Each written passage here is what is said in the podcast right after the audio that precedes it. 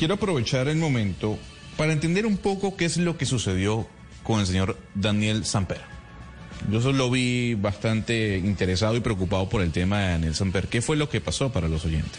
Pues Gonzalo, que muchos nos estamos preguntando esta mañana en Colombia si el odio por un apellido pues condiciona las decisiones de un superintendente como Andrés Barreto, quien se desempeña como superintendente de Industria y Comercio. Salió en redes sociales a decir que el apellido Samper era una vergüenza para, para Colombia, que solamente traía vergüenzas al país. Y entonces esto ha desatado toda una controversia en redes sociales. Recordemos el antecedente. El, el año pasado, eh, no recuerdo la fecha exacta, pero creo que fue a, mediados o, o, en septiembre del año pasado, la superintendencia emitió una orden eh, en contra de Daniel Samper, obligándolo a retirar unas fotografías de su cuenta en Twitter. Bueno, ella lo había hecho, pero igual lo hizo la superintendencia. Mm, las fotografías en donde aparecían los hijos del presidente Duque en un paseo al eje cafetero. ¿Recuerda usted la polémica que hubo por, por el traslado aéreo de los hijos del presidente a una fiesta infantil en el eje cafetero. Daniel Samper hizo unos comentarios, publicó una fotografía, luego la retiró y luego el superintendente anunció pues medidas en contra del periodista. Entonces ahora vuelve nuevamente a encenderse esa controversia por cuenta de estos comentarios en Twitter del superintendente que, creería uno, Ana Cristina, pues es un funcionario de alto nivel que hace investigaciones y que no debería opinar sobre estos temas.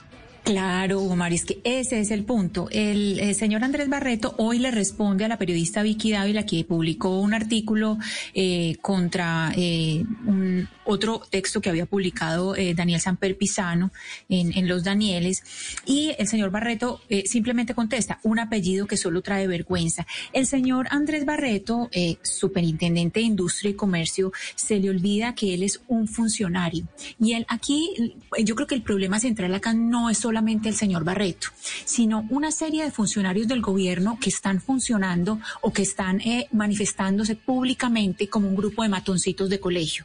Entonces ellos lo hacen, claro, porque pueden, porque están en el poder, pero es que son funcionarios que se les paga con los impuestos de nosotros y están al servicio de la comunidad. Ellos no, no tienen por qué tener ese tipo de declaraciones públicas ahora que no digan que eso está contra la libertad de expresión. No, no, no, un momento. Es que el funcionario tiene una obligación y tiene entre sus obligaciones el trabajar por todo el mundo, no solamente por los que votan o no votaron por Iván Duque. Yo creo que lo central acá es cómo se ha empobrecido el debate público durante la presidencia de Iván Duque por cuenta de sus funcionarios. Es increíble mm. al nivel que hemos llegado. Eh, perdón, Valeria, mire, hay, ¿qué tal, qué tal que un funcionario de una corte llegara a decir eso, por ejemplo, del apellido Uribe, por ejemplo? Digamos, cojamos cualquier apellido. Hay un dicho que se dice en Antioquia y no lo digo yo, lo han dicho durante muchos años que dicen Uribe no es un apellido, sino que es una enfermedad. Y lo han dicho así mil veces. Y yo también tengo un Uribe en mis, apellidos, en mis apellidos, pues para que no me caigan por eso.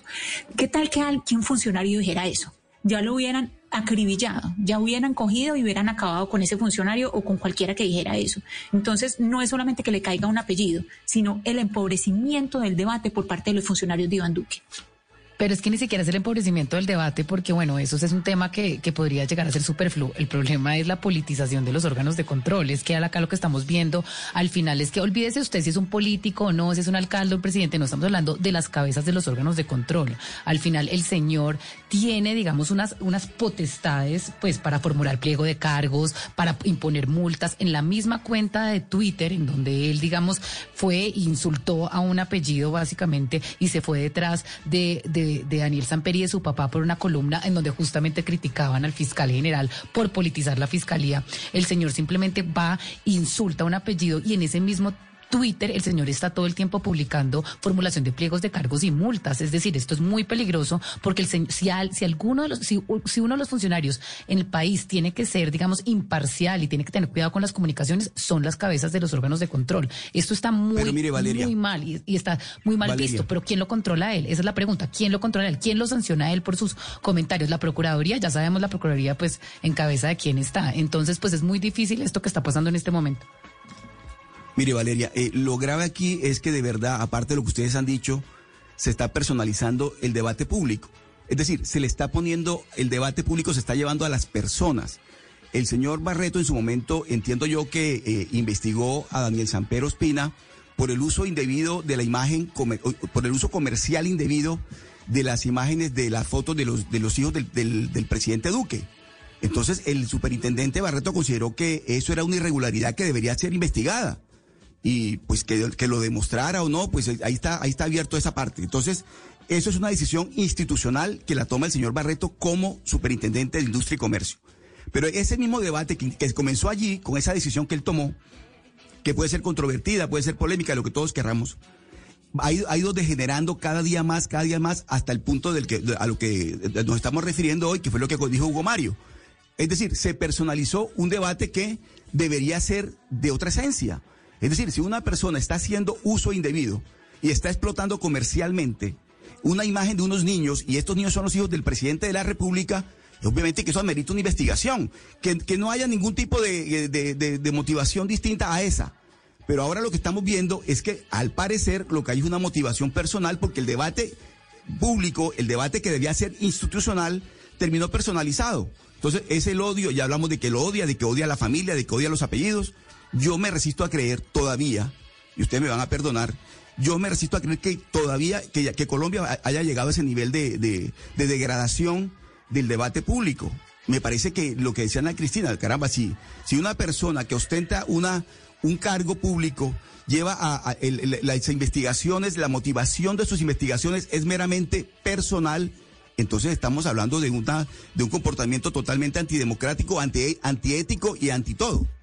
Entonces, sí, Oscar, ahí, ahí, ahí, ahí, hay un, un, error de base y es tratar de homologar a un ciudadano que es Daniel Samper, eh, homologarlo con un eh, funcionario, que el funcionario tiene, precisamente tiene unos, eh, unas funciones públicas eh, y como decía, pues trabaja con, con, nuestros impuestos. Eso pues ahí eh, tiene unas funciones, digamos, superiores o un deber superior. Él no es periodista, por supuesto es periodista y, y nosotros tenemos un, un, deber social que es, pues eso es irrefutable, que tenemos ese, ese deber social, pero este es un funcionario que trabaja para todos. Entonces hay que tener mucho cuidado con ese tipo de declaraciones.